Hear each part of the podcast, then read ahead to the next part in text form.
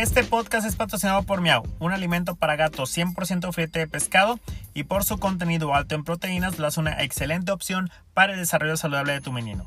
Adquiere tu Miau a través de nuestra tienda en línea en miau.mx, donde en sencillos pasos podrás obtener el producto directo a la puerta de tu hogar. Si quieres comprar un producto gourmet 100% filete de pescado, Miau es tu opción. Y recuerda que al comprar Miau apoyas una empresa 100% mexicana y apoyas a la creación de este tu podcast.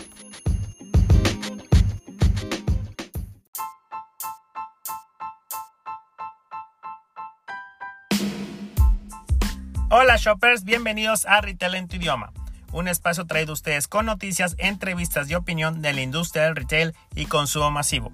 Esta es nuestra tercera temporada, bienvenidos. La actividad económica versus la inflación. La actividad económica del país creció apenas un 1% a tasa anual en el mes de mayo, lo que significa un nivel menor al registrado en abril, anticipó este martes el INEGI.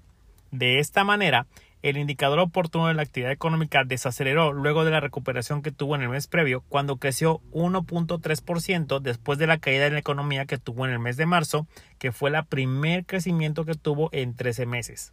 A pesar de que la ANTAD acaba de liberar que en el mes de mayo se tuvo un crecimiento general del 11.3% versus el año anterior, la desaceleración se ha debido a un crecimiento nulo en las actividades terciarias que son ligadas al comercio y a los servicios, en un contexto en el que el consumo de las familias mexicanas ha caído mucho debido a la alta inflación.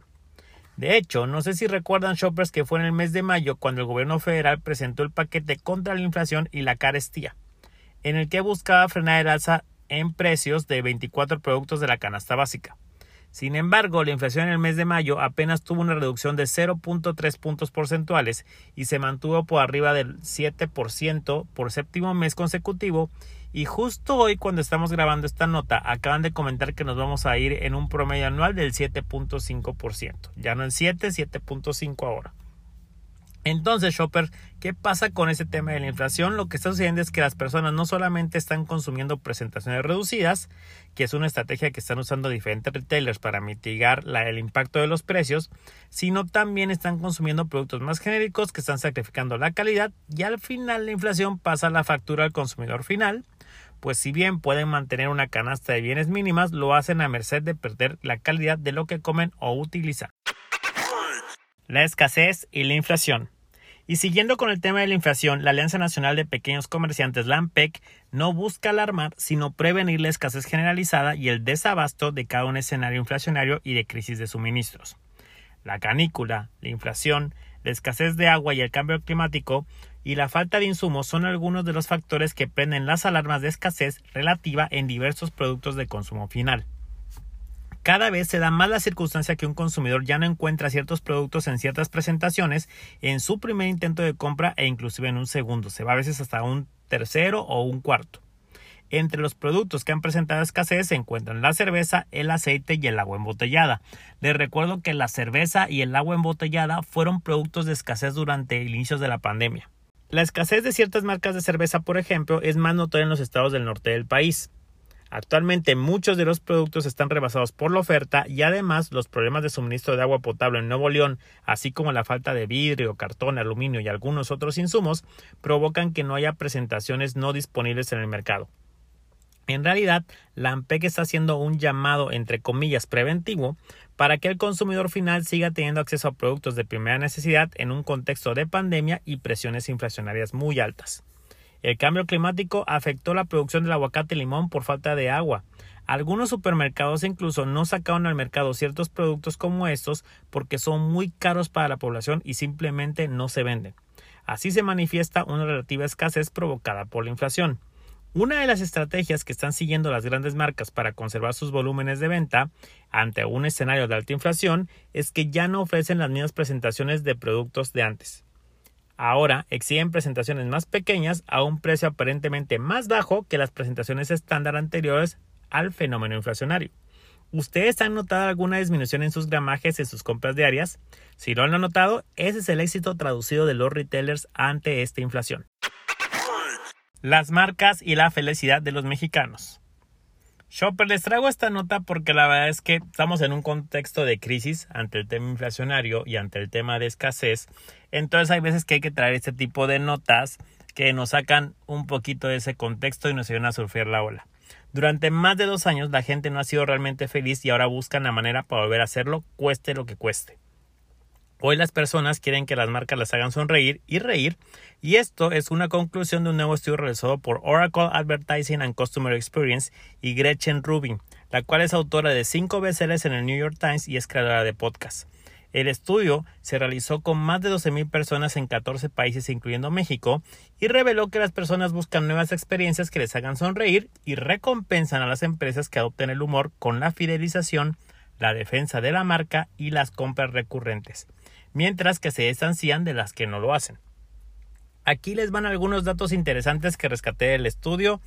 Tomen mucha nota de esta, de esta estadística. 92% de los encuestados buscan nuevas experiencias que les hagan sonreír. Las personas priorizan salud en un 91%, las conexiones personales en un 78% y las experiencias en general en un 65% para ser felices.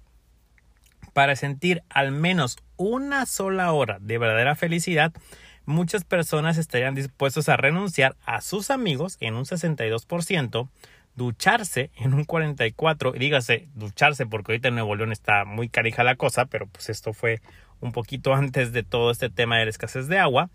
También renunciarían a parte de sus ingresos un 33%, la familia un 33% o incluso a comer un 15%, esto durante un periodo de una semana. Casi la mitad, 45%, desearía que el dinero pudiera comprar la felicidad y el 72% estaría dispuesto a pagar más por disfrutar de la verdadera felicidad, que no sé qué significa la verdadera felicidad, pero pues así viene en el estudio. Durante la pandemia, el 91% intentó encontrar la felicidad realizando compras en línea y si bien un 55% afirmó que al recibir sus paquetes los hizo felices, apenas el 11% lograba recordar las compras que habían hecho en la red. 87% de las personas cree que las marcas pueden hacer más para ofrecer la felicidad a sus clientes y 88% manifestó su preferencia por marcas que sean divertidas.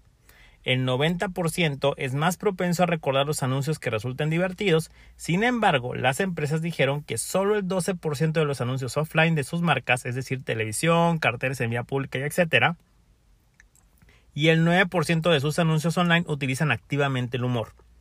El 78% de las personas está más abierto a realizar compras como representantes de venta que les diviertan. Sin embargo, únicamente el 13% de las empresas afirma que sus marcas utilizan el humor para vender. El 81% de las personas seguirá una marca si es divertida en sus canales de redes sociales, pero solo el 7% de las empresas manifestó que su marca recurre al humor en redes sociales. El 67% de las personas abriría un correo electrónico de una marca si la línea del asunto fuese más divertida, pero solo el 29% de las empresas reconoció utilizar activamente el humor en campañas de marketing por correo electrónico. El 72% prefería interactuar con un bot conversacional o un asistente digital divertido, pero entre las empresas, solo el 29% afirmó que sus marcas incorporan activamente el humor en las comunicaciones de sus bots. De hecho, los bots son muy aburridos a mi parecer. El 38% de las personas no cree que mantengan una relación con una marca a menos que les haga sonreír o reír y el 38% se alejaría de las que no lo hagan con regularidad. Si una marca utiliza el humor las personas tienen más probabilidades de volver a comprar en un 80%, recomendar a familiares y amigos en un 81% y elegirla frente a la competencia en un 68% y en un 58% gastar más sobre ella. El 97% de las empresas perciben la oportunidad de utilizar el humor para mejorar la experiencia del cliente y creen que su marca puede hacer más para hacer reír o sonreír a sus clientes. Sin embargo, el 75% temen utilizar el humor en las interacciones con sus clientes. Este temor no es infundado, ya que el 46% de las personas afirmó que habían descartado una marca porque se habían sentido ofendidas. El 41% de las empresas sostiene que no se disponen de los datos, los conocimientos o las herramientas que se necesitan para recurrir al humor con éxito. De acuerdo con Gretchen, para las marcas que tratan de contribuir a la felicidad de su público objetivo, todo comienza con los datos y el conocimiento de sus clientes. Solo así se puede aportar una mezcla adecuada del humor, personalidad y experiencia de marca que impulsará a la fidelización y a su defensa.